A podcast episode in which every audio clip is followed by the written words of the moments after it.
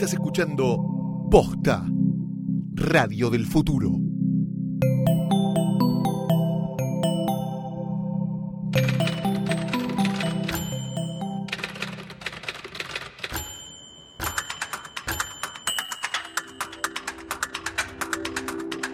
Buenos días, buenas tardes, buenas noches o cuando le estén dando play a esto. Esto casualmente es Letera 22, episodio 3, temporada 3, o sea, Season 3, episodio 3 de Letera 22. 2233, 2233 al 2 y al 3.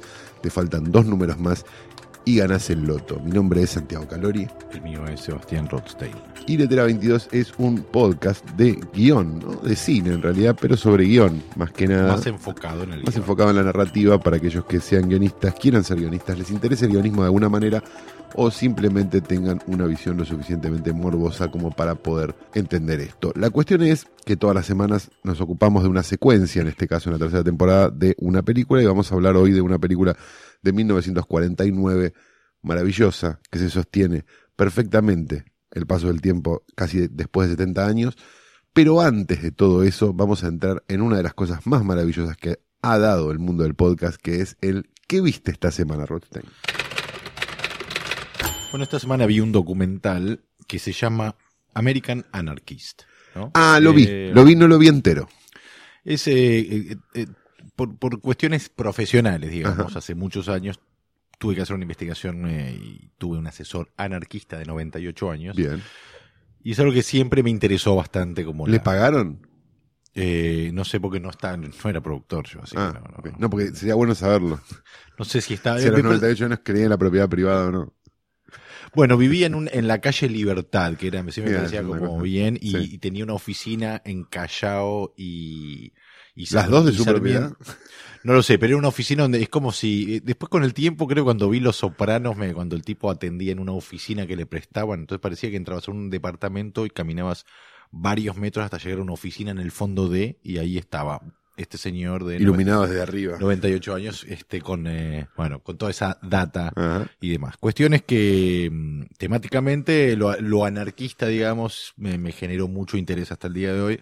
Vi este título, me puse a verlo sin saber, sin haber leído la sinopsis ni nada, y tiene dos cosas muy curiosas, ¿no? Es un documental sobre un escritor que escribió cuando tenía 19, 20 años, a fines de los 60, algo que se conoce como La cocina del anarquista. No es algo, es un libro que se El llama Anarchist Cookbook. The Anarchist Cookbook. Sí. El tipo la escribe y después continúa su vida y bueno, el libro se viraliza, podemos Ajá. decir, a través del tiempo, al punto tal que los que hicieron eh, la masacre de Columbine tenían ese libro en la mochila, los de ISIS, Un libro que pasó, digamos, de la fotocopia al, a la a clandestinidad. la clandestinidad y después al, al- al- al público masivo. De hecho, creo que se vendía en el Tower Records de acá cuando Tower Records había acá. Bueno, el, Digamos, a ese nivel. el libro es una compilación de, de- de- de cómo construir bombas y, y perpetrar diferentes tipos de ataques con francotiradores y a las multitudes y demás. Esos Con- libros bobos que hay en Estados Unidos por millones. Sí, Solo como que el tipo recopiló eh, datos que iba encontrando en libros militares y los compiló en este libro y lo editó. eh, él lo atribuye a su enojo post-hipismo, fines de los 60 y demás. Ese es el setup.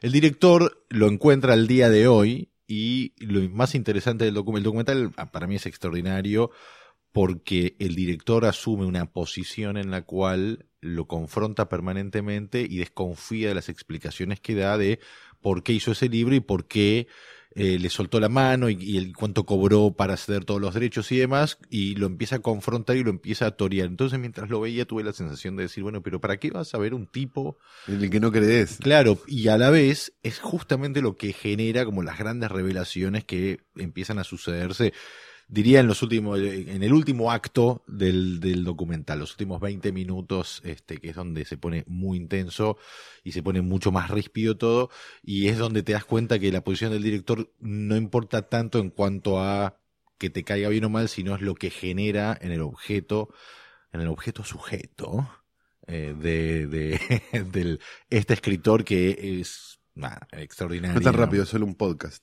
Exacto. Sí. Bien. Eh, eso en cuanto a lo que vi esta semana. eh, ¿Solamente eso? Sí, no tuve. Volví a ver otras cosas, pero Ah, quería destacar eso. Volví a ver The Social Network y es la película que nunca termino de darme cuenta si me gusta mucho o me gusta un poco. Ah, mira. Este, Yo la vi una sola vez por miedo a todo eso y, me pareció, me gustó. Tiene cosas geniales y cosas y a la vez no después sé, no la volví a no ver. sé si es muy, si fue muy inmediata y hay Ah. algo raro ahí, pero la película va, gana, va ganando, va Bien. ganando. Hablando de rever, reví eh, la celebración, la de Claude Chabrol, no la de, la, No la de. Thomas Winterberg, no, Claro. no Festen, exactamente, del 95, por una cosa que, que, que nada, que estaba escribiendo y fue como, salió en la conversación muchas veces la, la celebración de Chabrol, entonces fue como, ah, esta película la tengo que volver a ver. Yo me acuerdo haberla visto cuando Sí, sí. salió, entonces la debo haber visto en el Cineclub Núcleo, mira lo que te digo. ¿La celebración o la ceremonia? La ceremonia, Ahí está, perdón, la la, ceremonia. ceremonia. Este, pues se llama la celebración La celebración. en, en francés. Sí, oui. Este, mm, con lo cual eh, no tenía, no la tenía muy fresca, tenía como, me acordaba cosas, me acordaba que estaba el secreto este, que no sé qué, que no sé cuánto, que no, no, no, y la volví a ver y la película se sostiene muy bien, la verdad que sigue siendo, tiene como esas cosas de imagen del 95, viste que las películas del 95 al 2000 y pico son todas chatas, viste que tienen como esa imagen chata, fea, Sí, sí. como amarronada, medio Más como- la francesa. Sí, que parecen ¿no? como, que se ven como VHS de, de, Ah. mm, de Transeuropa, sí. pero después las ves bien ahora, 1080, todo, y se veían igual. Este, tienen eso, pero, pero sigue siendo, me parece súper interesante, aquellos que no la hayan visto nunca, Es la que Vayan. explota al final, sí, ¿no? vayan a buscar la celebración, La ceremonia. la ceremonia, exactamente, de Claude Chabrol. Después vi una película hace un tiempo ya, pero, pero, pero me, me sigue resonando bastante y, y la verdad me sorprendió. ¿Viste cuando las ves, ves una película y decís, a ver esto? ¿No? Como que sobrás la situación y que la película decís, ah, esto no está tan mal. Mm. Y de hecho está bien, ah, de hecho esto está muy bien pensado si uno decide caer en el truco. Es una película de truco, se llama, está en Netflix y mm, a veces la, viste, como, viste, debe pasar todo el tiempo. ¿Qué veo en Netflix, no? ¿Viste que te pasa todo el tiempo? Sí. La tirás esta y, siempre te vuelve una buena, como, che, bien esta. Ah, ok, bien. ¿Cuál es? Una película que se llama Contratiempo, que, es eh, una película española de un director que se llama Oriol Paulo, que dirigió una película anterior que se llama El Cuerpo, que no sé si la viste nombrar, no. pero es una película, un thriller español. La de Antonio Banderas rendidor. y Angelina Jolie. No, no, no, no, no, no, no, no, una con gallegos. Una con gallegos. Bien, en este caso, un tipo, un empresario, digamos, un tipo de guita, un empresario de software, creo que es, este, se junta con la secretaria o la, mm, digamos, la mano derecha de su abogado penalista una noche en su casa para tratar de urdir un plan este, judicial para zafar de un homicidio que no termina de quedar claro si cometió o no. Y es de esas películas de usted lo hizo, no, y usted dónde estaba a tal hora, y usted no sé qué, no sé cuánto, y va y vuelve, y va y vuelve, y va y vuelve, que yo las disfruto mucho, Sí. con un final, dimensión desconocida. Final que si aceptás caer, podés no caer, pero si aceptás caer, está muy bien. Entonces, digo, muy recomendable, está en Netflix, digo, no les estoy pidiendo tanto, ¿Película de qué año? mucho esfuerzo. El año pasado se estrenó acá este año, la fue a ver nadie. No la fueron a ver ni los de la embajada española, maestro. Oh, Y después, si, si se me permite seguir diciendo todo lo que vi en la semana, lo cortamos acá, ¿no? Sigo con esto. Vi un documental argentino, en realidad, de director norteamericano, un director llamado Jeff Zorrilla, que aparentemente es un americano que vive acá, este, que se dedica al superochismo y esas cosas, ¿no? Vaca, ¿no? Ese tipo de personas, es esa movida sí, sí. La movida del superochismo, que se llama Monger. De hecho, Vaca es uno de los, es uno de los superochistas de la película que tiene material en Super 8 grabado. Monger. Exacto. ¿Qué es Monger? Monger es un documental sobre el turismo sexual en Buenos Aires, contado a través de tres personajes. Un facilitador de turismo sexual en Buenos Aires, que es un yankee fugado, aparentemente un expat yankee, que no puede volver a Estados Unidos, que vive miserablemente en San Telmo y lleva a, lugar, lleva a lugares de putas a turistas, es un personaje patético por donde lo mires. Un inglés que conoció, que tuvo un hijo con una puta y se quedó acá Sí. y se quiere llevar el hijo a Inglaterra. Y un yankee descerebrado, de esos que creen que es, que es más negocio pagar por una mina que sacarla a comer, que quiere llegar a 400 mujeres y viene y se junta con el primero de los tres personajes Sí. para que le haga el tour de Buenos Aires y lo lleve a conocer este nada, la Recoleta, esos lugares que, que- que- donde hay prostitución. La Sí, película señor. es, desde todo punto de vista, abominable, porque los personajes son abominables, pero hay algo interesante, que es que el punto de vista nunca, en ningún momento la película es este, condenatoria de lo que está pasando. O sea, las Bien. cosas pasan delante de la cámara y nosotros nos enteramos de eso. Es absolutamente incómodo, digamos, para aquel que considera este que tiene como ideas opuestas a las de esta película, digamos, o a las de los personajes, mejor dicho, de esta película. Este te, te parece como qué horror esta gente, qué, qué, qué, qué freak show esto que estoy viendo. Y pero a la vez también digo, uno no puede tomar una posición sobre la película de esa forma porque diríamos, no sé, con ese criterio 768903 es una película a favor del menemismo y no lo es. Entonces No. digo, si no caeríamos en esa trampa de nuevo, los personajes de Errol Morris, Errol Morris piensa igual que sus personajes. No, no necesariamente. La película de lo que más, además, digamos, de, de- de que es ágil y un montón de cosas, que ya a esta altura de la Suárez me parece como, como medio un, un recurso viejo de decir, tiene, este, por sobre todas las cosas, algo muy interesante que es lo visual. Tiene como, tiene cosas hechas, digamos, en- en- en HD, digamos, lo que se usa ahora, digamos, el, el fílmico de ahora. Este, y tiene cosas en Super 8 y cosas en 16 que se van mezclando y qué sé yo, y como medio experimentales por momentos a medida que va pasando la película con off de personajes y de cosas y no sé qué. Que la verdad que la convierten como en un paquete bastante interesante. Tengo entendido que se estrena ahora. ¿Qué quiere decir Monger? ¿Qué Monger es, el, Monger? el Monger es el que es el que mm, por ejemplo, no sé, un fishmonger es un tipo que, que se hace de pescado. Bien. Es, es- es como un, es un agregado, es, es como una- un agregado a la palabra que convierte la palabra en alguien que consigue determinada cosa. Perfecto. Por eso, Bien. monger, digamos. Y es además un, es un término de internet para los que hacen turismo sexual. Bien, yo eh, por una eh, por una un, un guion, otro otra experiencia Sí. profesional, Sí. Terminé Descubrí- cogiendo con un niño en Tailandia, dice descubrí un eh, algo que se llama el dogging, Ah, no sé. que es una subcultura eh, que consiste en gente que no se conoce, que se encuentra en lugares públicos a tener sexo y después no se vuelven a ver. Dogging, chequenlo. Decir que ya nos conocemos acá todos, ¿no?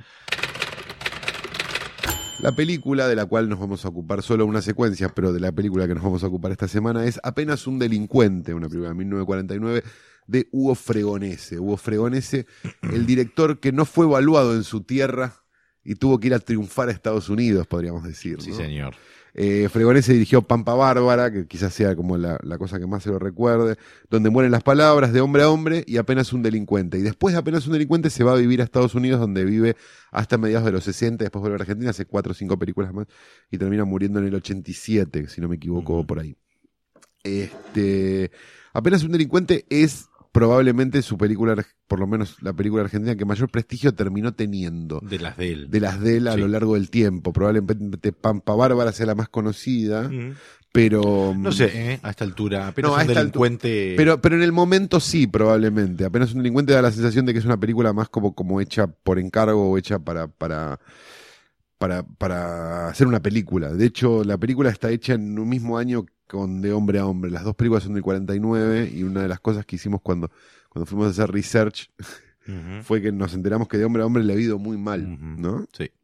Con lo cual, este, apenas un delincuente probablemente sea simplemente un boda, dale, hacemos no sé qué, no sé cuánto, y salió, para mí, a mi entender, un top 5 de la historia del cine argentino. Sí. Yo diría de la mejor, pero no me quiero animar. Podemos cerrar, si querés, después con eh, un, eh, cuáles son. eh, eh, o sea, podemos coincidir en un par dentro del top 5. Sí, Sin dudas, apenas un delincuente Sí. está en el podio del top 3. sí, ahí está, ahí está. Sí. Porque, o sea, pero ¿por qué motivos? No solamente porque a uno le guste mucho, es una película que, eh, si uno tiene visto las películas de Manuel Romero, de los Ujú. 40, o de Christensen y todo, que eran muy buenas, Sí.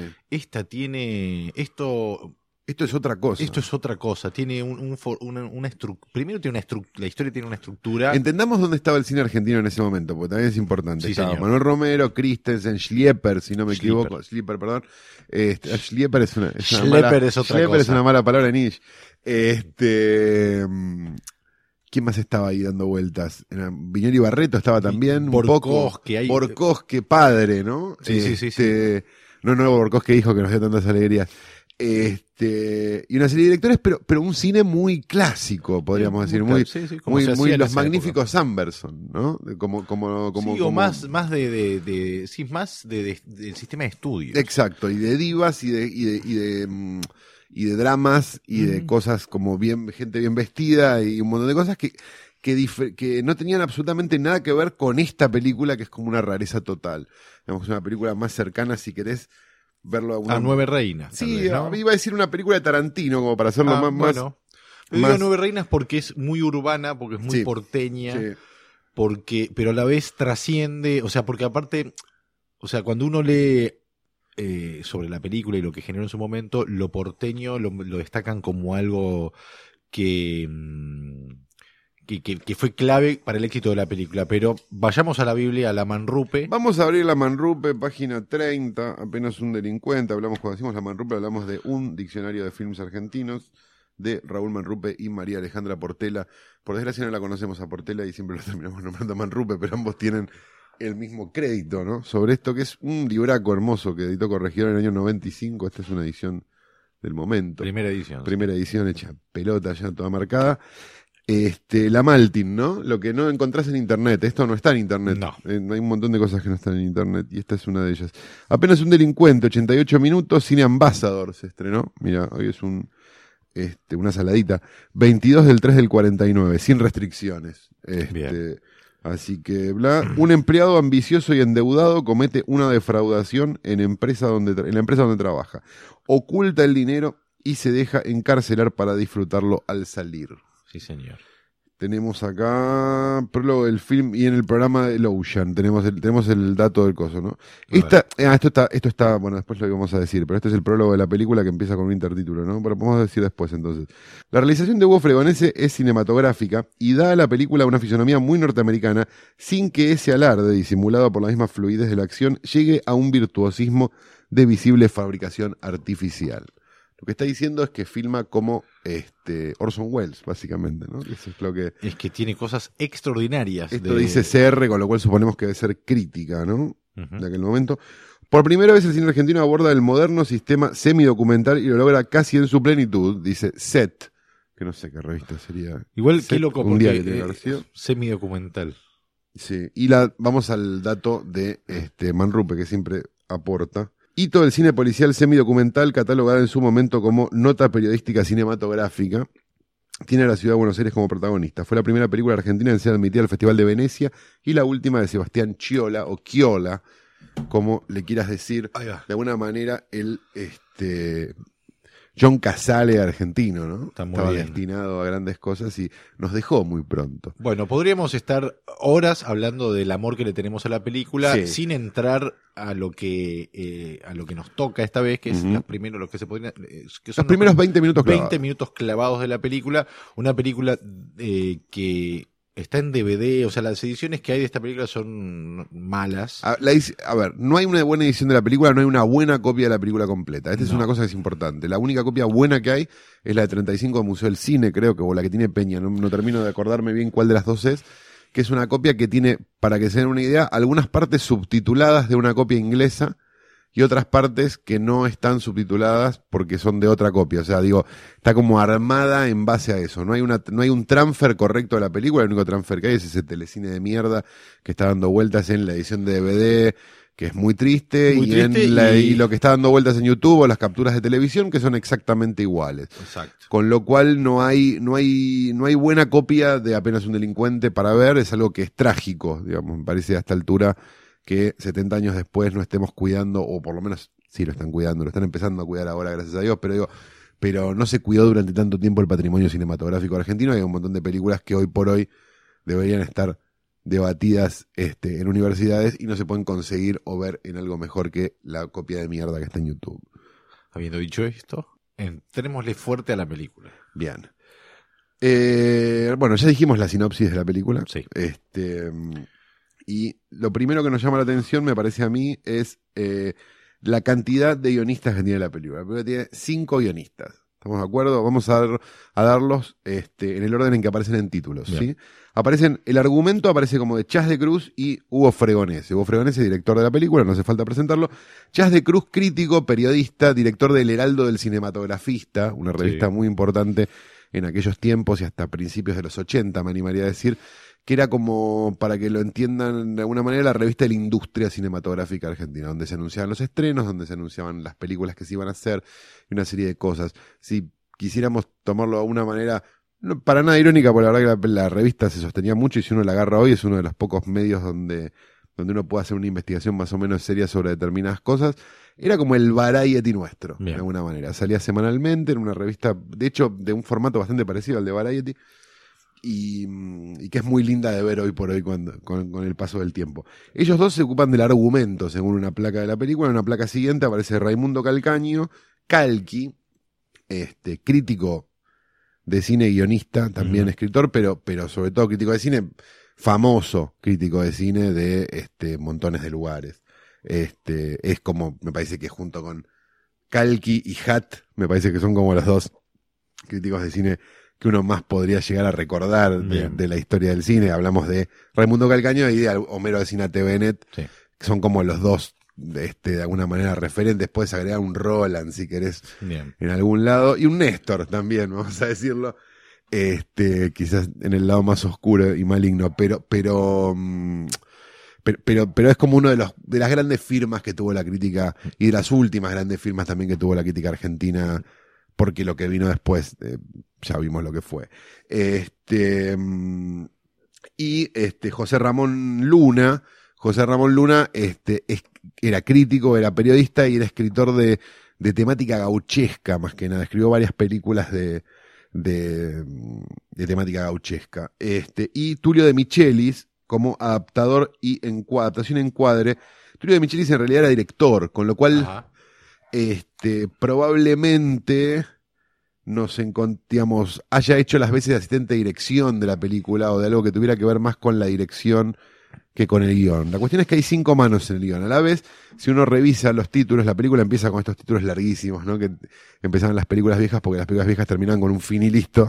Exacto. O sea, el rodante estaba al principio.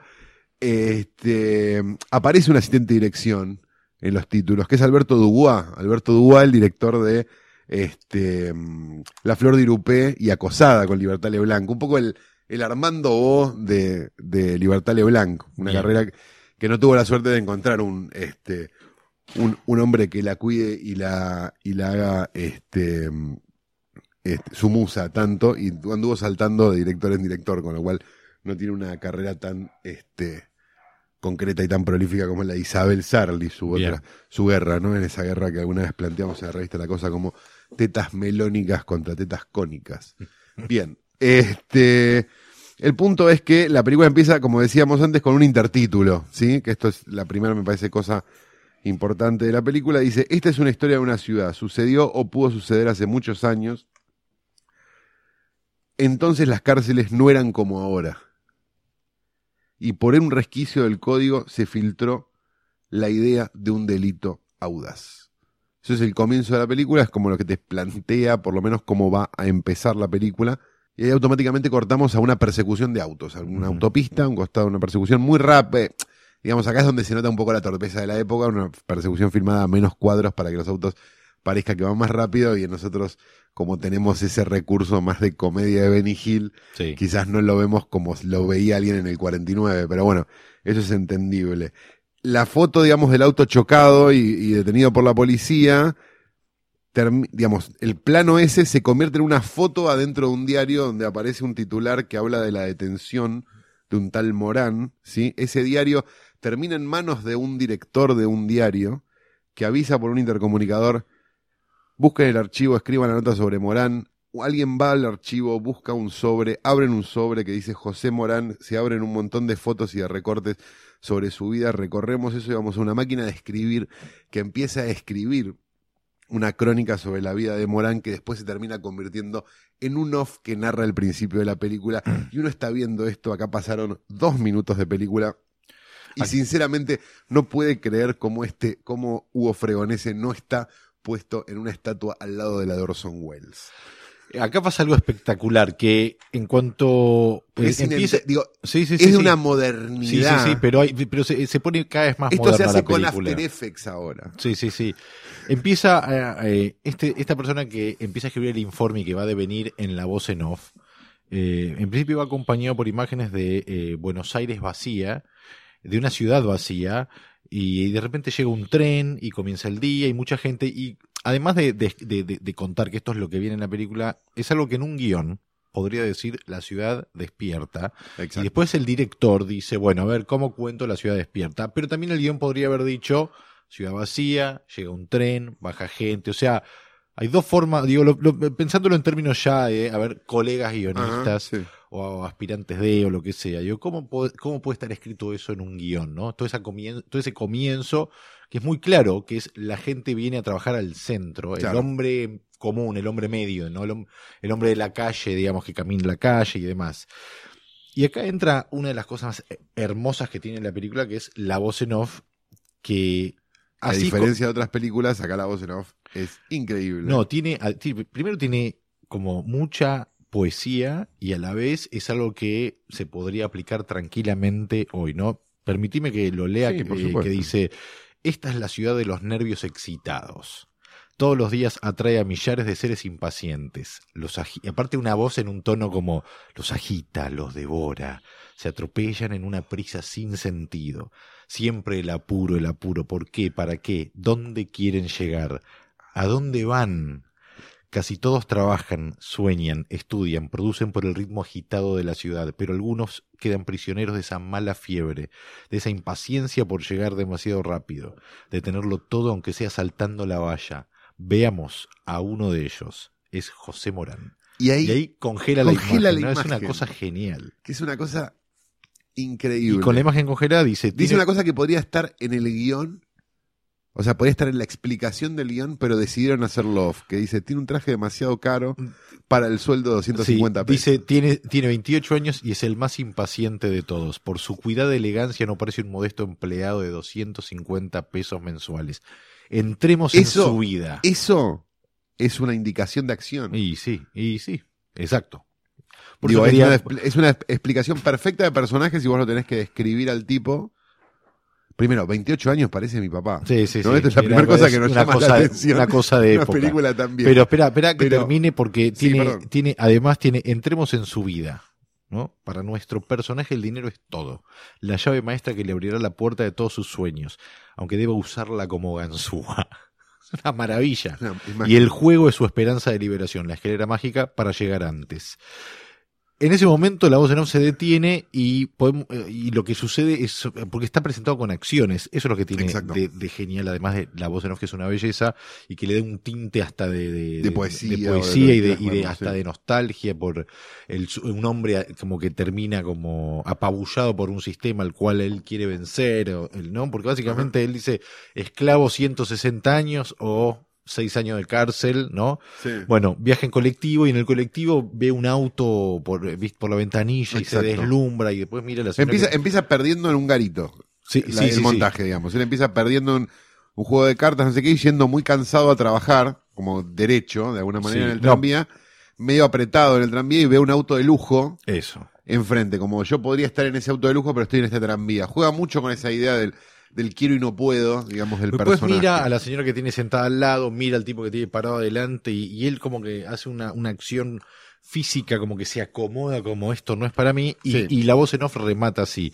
Y así, ocho años de rutina, cuando entra el ascensor lleno de gente, él, él no es más que una minúscula pieza de un gran engranaje encasillado entre las ocho y las doce y entre las dos y las seis, hoy, ayer, mañana, siempre igual, subiendo y bajando y siempre al ras de la tierra.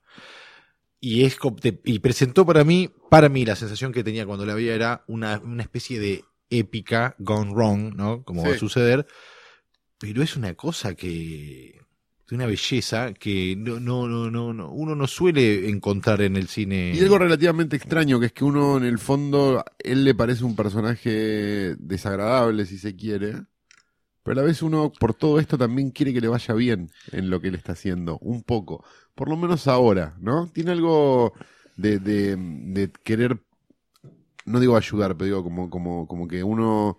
Al principio, porque después uno lo No, va no, no, no, no, conociendo. no, no, pero digo, al principio tiene ese tono, digamos, tiene el tono de poner bueno, al lado de, de él, Él, un poco. ya vamos, hay un momento que es como el momento de mayor simpatía, que y después se pierde relativamente rápido, pero porque él no, él no juega para la tribuna, digamos, Exacto. no es un personaje complaciente con el espectador y va adelante con su ambición y que eh, realmente lo único que le importa es el dinero. Sí. Bueno, conocemos a Morán, que Vamos. trabaja en, un, en una empresa de seguros, ¿no? Me parece. Creo que sí. Un edificio de estos enormes de aquella época, con millones de empleados, como medio mm, Hatzacker Proxy, ¿no? Digo, como... como Sí, piso de solteros. sí, claro, sí, sí, Bueno, ni existían, esta es anterior, así que sería como... Sí, claro, por eso. Este, no pido la época. sí, sí, sí, para- sí, sí.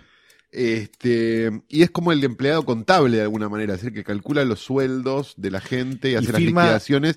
Y, Firma y los el- recibos. Exacto, y es el que hace que el jefe de él firme todos los papeles importantes que tienen que ver con guita. O sea, si viene Morán y le pide una firma, el jefe firma medio sin pensar porque es un empleado de confianza. Esto es lo primero que nosotros vemos en realidad, que es, lo vemos este confiando al jefe confiándole un montón de firmas. O sea, como viene, viene, entra Morán, le, le da unos papeles y él firma, firma, firma, firma sin mirar qué es lo que está firmando. Lo que después no lo vamos a analizar porque pues, no, no es parte de la secuencia, pero que va a ser importante. Pero, no, no, pero que son cosas que parecen que son presentación de personaje y está sembrando Exacto, cosas que después nos van a servir escena narrativamente. tras escena, como cuando hicimos el análisis de Duro de Matar en Exacto. temporada 1, donde Sí. cada acción que parecía, también. que parecía una comedia, en la 2 fue. En todas. En, todas. Sí, en algún momento siempre Vamos a terminar a- hablando de Duro de Matar. Pero- Hoy estamos hablando de Duro de Matar. Pero tiene eso que cada paso que da, como vos estás tan enganchado con la película, y tal vez es una, una línea de diálogo que es divertida y demás, pero sin darte cuenta está construyendo un verosímil que después va a ser fundamental. Sí, un mecanismo que nos va a servir después, pues nosotros sabemos que Morán después va a poder hacerle firmar cualquier cosa a su jefe y con eso hacerse de... Bueno, no importa. Exacto. Suponemos que la vieron ya la película para, para cuando estemos ah, estén escuchando esto.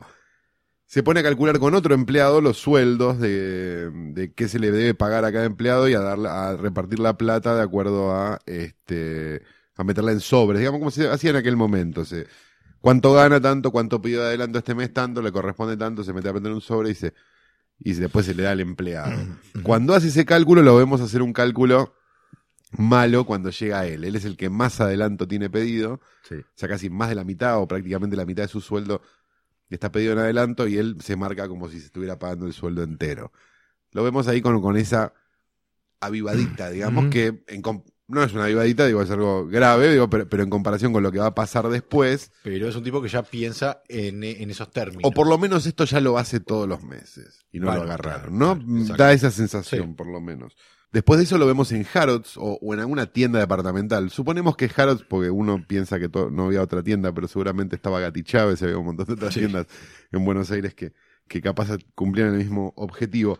Y compra un billete entero de lotería porque, este, la- porque tiene que ganar de una, tiene que ganar, ganar. Tiene una deuda. ¿no? Exacto, tiene una deuda y no sabe cómo salir de ella, tiene ese medio sueldo que le quedó, se lo gasta en eso, qué sé yo, se compra el y en algunas cosas más que ahora vamos a ver.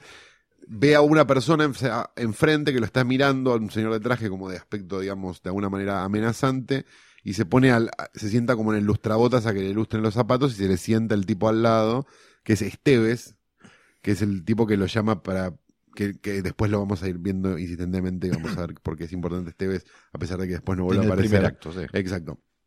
Eh, le viene a cobrar una deuda, Mm. básicamente. Le pide tiempo hasta el lunes, qué sé yo. ¿Usted cobró hoy? Sí. Bueno, y- no, no, no, pero hasta el lunes, no sé qué.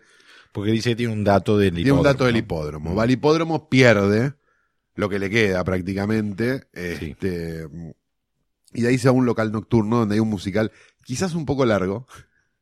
A mi modesto entender, pero quizás Fregonesia ya estaba enamorado de la que bailaba. Puede ser. Puede ser, ¿no? Viste que era esa época. Este, y vienen unos amigos. Necesita ganar mucho de golpe. Esta es como, como, la, como la necesidad constante que tiene, que tiene Morán. Saltar la valla. Exacto. Eh, lo vemos a él que quiere acceder de alguna manera a la mujer que estaba bailando y la mujer que estaba bailando se va a otra mesa donde hay gente aparentemente de mejor categoría que Morán, Ujú.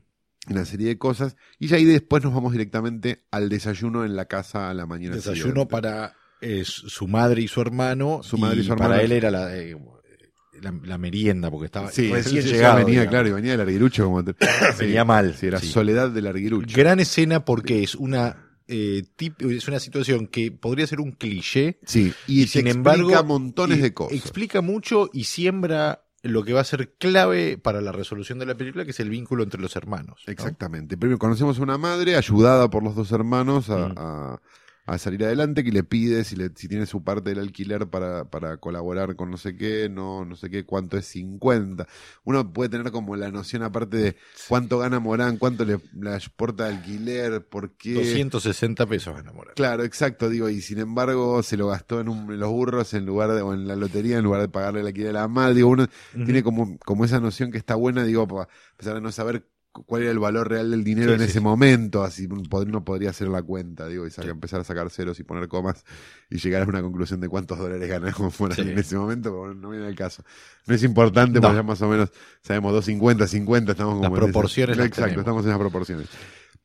Y al hermano, que es todo lo contrario. O sea, el hermano es como el trabajador, el que estudia, el que no sé qué, el que no sé cuánto, el que, Morán medio que lo, lo, lo, lo, lo basurea un poco como que, que gana poco, no sé qué, no sé cuánto, y él le dice que a él le alcanza para pagar el alquiler, para, para estudiar y para comprarme los trajes, dice, bueno, no será ese traje que tenés puesto vos, ¿no? Como una serie de cosas, Sí. y, y la madre le, le, le- ¿cómo se llama? Le medio que le enrostra que no fue a, com- a dormir la noche anterior y él miente como con un velorio. murió un vel- sí. El hermano es irónico sobre el velorio, si no va a quedar nadie vivo. Es algo que ya viene sucediendo y, Exacto. y bueno, es- el estado de las cosas. El estado de las cosas que nos van a servir para entender que él tiene una relación tensa con su hermano, que él tiene una buena relación con su madre, podríamos decir, o, o que le gustaría poder ayudarla más. Me parece, me da la sensación de que Morán es el personaje al que le gustaría ganar la lotería también para, Puede ser. para mejorar la vida de su madre. No, no por, no porque, pero digo, pero que lo haría. No es que sí, seguiría sí, y los dejaría, ¿no? Sí. Me da sensación. Esto es muy importante porque después va a ser importante la Exacto. película. O sea, la relación O sea, con el hermano acá- y cómo está minada esta relación con este hermano va a servir después para que cuando él esté preso, total, esto ya no es spoiler, No, no, no. no está visto en 70 años la película, sirva como factor de, de presión del resto de los, de los personajes que, lo, que, le- que quieren su dinero de alguna Mm. manera, Ujú. este, la idea de que el hermano lo puede traicionar. Hasta acá tenemos instaladas, ya eh, tenemos todo el material expuesto, ¿no? Tenemos el- todos los vínculos familiares. Falta, Exacto. falta una pieza clave, que es la última que va a aparecer. Pero tenemos ¿Qué la- es que va a ser Morán? No, no, no, falta la aparición de su novia. No, por eso, por eso, pero, ¿Qué es? pero es que va a ser Morán. Claro, entonces hasta acá tenemos a un a la- tenemos muy en claro ya la ambición de José Morán, tenemos Sí. sabemos que es un vivo que puede a veces hacer unas mini mini estafas, ¿no? Como robar de a Sí. poquito en su trabajo que tiene eh, que sabemos que él lleva los papeles que firma el jefe, sabemos la ambición que tiene, sabemos eh, cuál es su posición en eh, tenemos la familia, tenemos muy en claro todo. Exacto. Sucede en- un hecho importantísimo a continuación justo de ese ahí, desayuno. eso. Y sabemos que debe dinero, por lo tanto, ahora, a partir de ahora, empieza como a rodar la rueda, aunque aún estamos en el primer acto, ¿no? Exacto. Go. Día siguiente en la oficina, lo llama por teléfono Esteves por la deuda. Le corta el teléfono. Atiende a una especie de guitudo, suponemos, que viene a pagar seis meses por adelantado su seguro o de cuota. No, no queda claro qué es el lugar, pero puede ser el Rotary Club, no Sí, sé, sí, digo, sí, sí, sí, sí. algo de la época. Y le pone la viva, le da un recibo y se va. Y tiene lo que suponemos son mil pesos. ¿Sí? Pensemos, Morán gana 250, cuatro sueldos de Morán en la mano en ese momento. Vuelve a llamar a Esteves, le corta. Cuando levanta la mirada, está Esteves parado enfrente y le dice: A mí no me cortas el teléfono, no sé qué. Le dice: Le puedo adelantar 500. La deuda es de mil, le dice el tipo. Con lo cual uno tiene una idea más o menos Sí, sí, del volumen de la deuda que tenía. Le termina dando todo el dinero que le dio este socio a Exacto. cambio del recibo y que le paguen. Rompe el recibo y lo desaparece. Ahí ya Morán tiene un problema grande. sí. Va a buscar a la novia a la facultad, pasan por una casa de muebles de estos muy señoriales y sueñan como con un La- futuro. la- perdón, eh, la, la, la novia de Morán eh, sale de la Facultad de Ingeniería. Es un detalle Sale de la porque- Facultad de Ingeniería y como está, está estudiando filmado- abogacía. No, no, pero no lo digo por eso, porque... No, pero hay que ver dónde era. No, hay- sí tiene que haber lo que está sí. bueno es eh, que de repente es como cuando lees el Eternauta la primera vez. Sí, ok. Buenos Aires. Sí, claro, ¿no? el subte. Sí, sí, sí. exacto. Tampoco había subte No, ahí. el 55 se ve en un momento. Sí. Bueno, Este, pasan por una casa de muebles, ella sueña como con tener una casa este, decorada así. Él medio que está muy negativo, como esto nunca va a pasar, nosotros estamos para otra cosa. No sé qué, como esos personajes medio, medio el, el que nació para, para, para la mala está para la mala. sí. no sé qué, no sé cuánto, ella lo trata como de reavivar y qué sé yo. Ella le cuenta un poco cómo le fue en la facultad, que aprobó una materia muy bien, la otra más o menos, derecho penal, pero que la aprobó. Y le dice, ah, justo de derecho penal te tengo que hacer una consulta mientras van en el subte A. Creo, ¿no? ¿Era el A? no me acuerdo. Estoy casi seguro. Este, le, dice- le cuenta que un compañero de trabajo, bueno, cometió un error y una plata. Bueno, no sé qué, no cuánto. Le dice, ¿eso es robo o estafa? Y ella le dice, es estafa por abuso de confianza. Le dice, y son de tres a seis años de prisión. De un mes. De, un- de, tres tres. meses, de tres meses a seis años de prisión. Y ella le dice, y él le dice, bueno, pero él no robó tanta plata, robó. Y ella le dice, el monto no, No es, es importante. Y a partir de ahí. Y, no, y com- ella le dice, espera, y él le- ella le dice, es genial, ella le dice, depende de los hechos y las circunstancias, son los que agravan la pena. Es el artículo 172. Y él no la puede creer. Dice, o sea que. Y a partir de ahí comienza lo que. Bueno, acá termina lo que nosotros estamos analizando, pero comienza una cosa maravillosa que es la secuencia onírica de Morán, donde lo único que escucha es seis años, seis años, con la voz de la, de la novia y pensando y él qué estafa va a ser no, en y, el lugar y- y donde la voz, trabaja. y la voz en off también dice, eh, el monto no importa. el o monto sea, no importa lo- seis años, el monto no importa. Ahora, seis es un años. recurso que vuelve a ser utilizado cerca del final de la película, cuando el chabón estalla con su paranoia, que eh, a, a mí lo que me gusta, o sea, para mí, a mí funciona como funciona toda la película, que es un recurso hasta tierno, pero, mm, pero está buenísimo, porque es tan válido también. Es espectacular, es re moderno. Vos lo, pensalo, pensalo en el momento. Pensá una per- persona en el año 49 en Buenos Aires sentándose en el Ambassador Sí, a sí, ver sí. esta película. O sea, no sé cómo salís de esta, ¿entendés? Sí, sí, sí, sí. Digo, hay algo como que nosotros vemos las cosas a posterioridad, nosotros vemos, no sé, Chelsea Girls tarde, entonces Sí, capaz sí. no nos interesó tanto. Pero, pero esto es como de una modernidad absoluta. No. Con lo cual, lo que tenemos acá es, me parece, a Morán, con un propósito, con una razón, con, con una forma de. de, mm, con, con- con una idea plantada en la cabeza y con la idea que él cree va a sacarlo de pobre finalmente. Y hace algo extraordinario ya para cerrar. Ahí termina nuestro primer acto, ¿no? Pero ahora, con- la secuencia que queremos analizar que coincide con el primer acto. Acá hace algo extraordinario, porque uno es uno, lo que tenemos como información, ¿no? Lo que el guion, el director y, bueno, lo que la película ya instaló es que el tipo va a hacer esta maniobra, va a hacer una estafa y que tiene, y ya lo vimos, ya sabemos cómo lo puede hacer. Hay un paso que no vamos a conocer nosotros, que es que él hace la movida, se cobra medio millón de pesos, ¿no? Todo el dinero de este lugar para donde trabaja. Y de repente empieza a ir a los casinos, empieza a gastar plata, se hace llamar por otro, empieza a derrochar, a derrochar, a derrochar. Y cuando cae la policía, tiene una, es una maravilla lo que le dice, los estaba esperando, ¿cómo tardaron tanto? O sea, de repente está agrandado y a partir de ahí la estrategia de este, me la, la gasté toda en el juego porque él es un tipo que pierde siempre en el juego. Claro. Pero mucho más adelante en la película, eh, el hermano le dice, en, cuando José Morán está en pleno ataque de paranoia, porque le hacen creer que el hermano, como sabe dónde está el dinero, le está robando la plata, el hermano le dice, tenés la enfermedad de la ciudad, vas muy rápido y no sabes a dónde.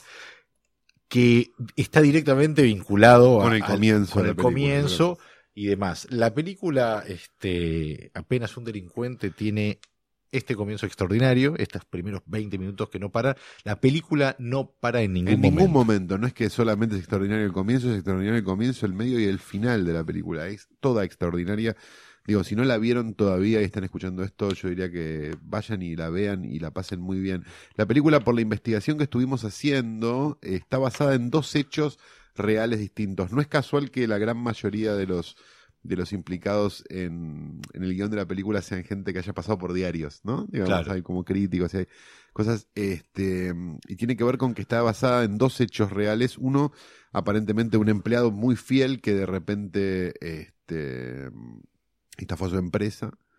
eh, que es muy parecido al caso de Fendrich de alguna manera Sí. en Rosario, ¿no? El tipo que Sí. nunca dijo nada, nunca dijo nada, se la quedó y nunca, nunca apareció, No. digamos, ¿no? Esa, por un lado, y que es considerado, que fue considerado, que era considerado medio un héroe también en la época, y además porque en definitiva le había robado un banco, digo, ¿no? Sí. ¿Quién, si uno pudiera, lo haría también. Este, y con la historia de una fuga de anarquistas en la cárcel de Las Heras, donde ahora está el Parque Las Heras, Sí. que en otra época había una cárcel, fuga que también se usó para La Fuga, la película de Miñona, digamos. Exacto. Es- La fuga es- anarquista. Exacto, la fuga anarquista está, es la fuga de apenas un delincuente y es también la fuga de la fuga de Piñona, Sí. que nada, es un dato cinéfilo que... Sí, que de hecho, lo- los, los prisioneros, o sea, los compañeros de cárcel que aparecen ya en el segundo acto, ¿no? liderados por Sebastián, Sebastián Chiola, se presentan como anarquistas. Casale. se presentan como anarquistas, pero después no hay, no, no hay nada de ese espíritu en nada de sus acciones, este, son tan malos como, como el más malo. Pero, pero bueno, apenas un delincuente, una maravilla del año 1949, está en YouTube, Está en YouTube, muy mal. Lamentamos mucho la calidad. Pueden verla en DVD en una calidad un poco mejor. Difícil hoy por hoy encontrar un videoclub, pero. pero está eh, un videoclub hay unos amigos. Hay unos amigos y queríamos como darles una mano. son es uno de los 20 videoclubes que quedan. Sí, sí, debe ser. Este está en el corazón de Palermo. Yo le digo a la Babel del videoclub. Él dice no tengo tanto y yo le digo tenés todo lo que hay. Sí, claro. Todo lo Sí, que hay está. claro. Hay cosas que lo que no está ahí es Está porque un buen no día está. en DVD. Ya está. Con eso alcanza y, y casi que sobra. Guatemala 4499. Ahí vimos. Esto no este, es un chivo de ninguna manera. No, no, esto no, es simplemente esto es- buena onda con gente que está haciendo una tarea prácticamente heroica. Los últimos románticos. Exacto. Los exacto. últimos románticos. Bueno, eh, este fue entonces la secuencia de Apenas un delincuente. Y llegamos al final del episodio 3, temporada 3 de Letra 22, no sin antes hablar del momento más importante en la vida del guionista, que es cuando va a la página de Argentores, pone su nombre, us- número de documento, ahora que lo recuerdo, y clave de cuatro números, y revisa su saldo de, a ver si le liquidó algo, ¿no? A ver si Argentores liquidó esa obra audiovisual que uno escribió capaz en 2009, 2008. ¿Qué tenés?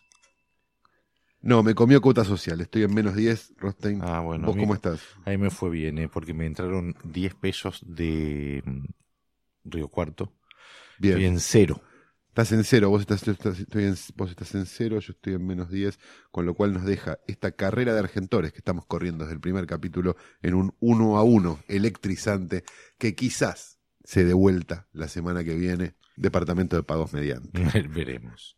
Para la semana que viene, Ujú. tarea para el hogar, siempre todas las semanas terminamos con una película que ustedes deben ver para la semana siguiente o para el podcast siguiente o como lo quieran ver, como le quieran decir, digamos, en el tiempo que ustedes lo escuchen esto, este, si lo escuchan inmediatamente o si lo escuchan quizás dentro de, en el futuro, en el pasado o en el presente, vamos a hablar de una secuencia de la película Il Sorpaso de Dino Risi, película italiana maravillosa, porque nosotros en el fondo, en el fondo, en el fondo, somos gente muy sensible, ¿o no, Rostein? Usted lo ha dicho.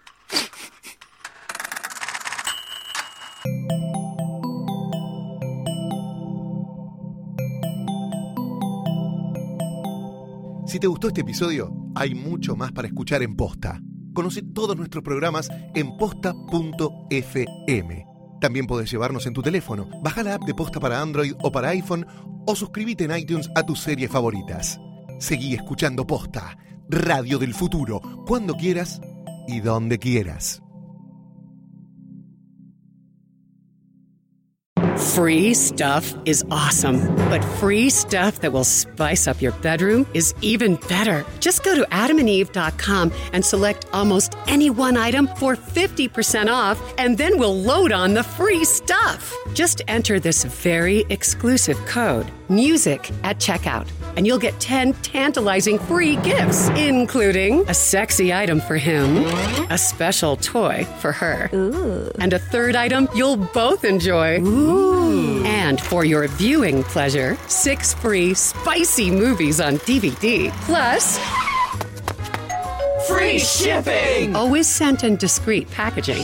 So go to adamandeve.com now. Get 50% off plus 10 free gifts when you enter the exclusive offer code MUSIC. That's M U S I C because without it, no free stuff. That's music at adamandeve.com.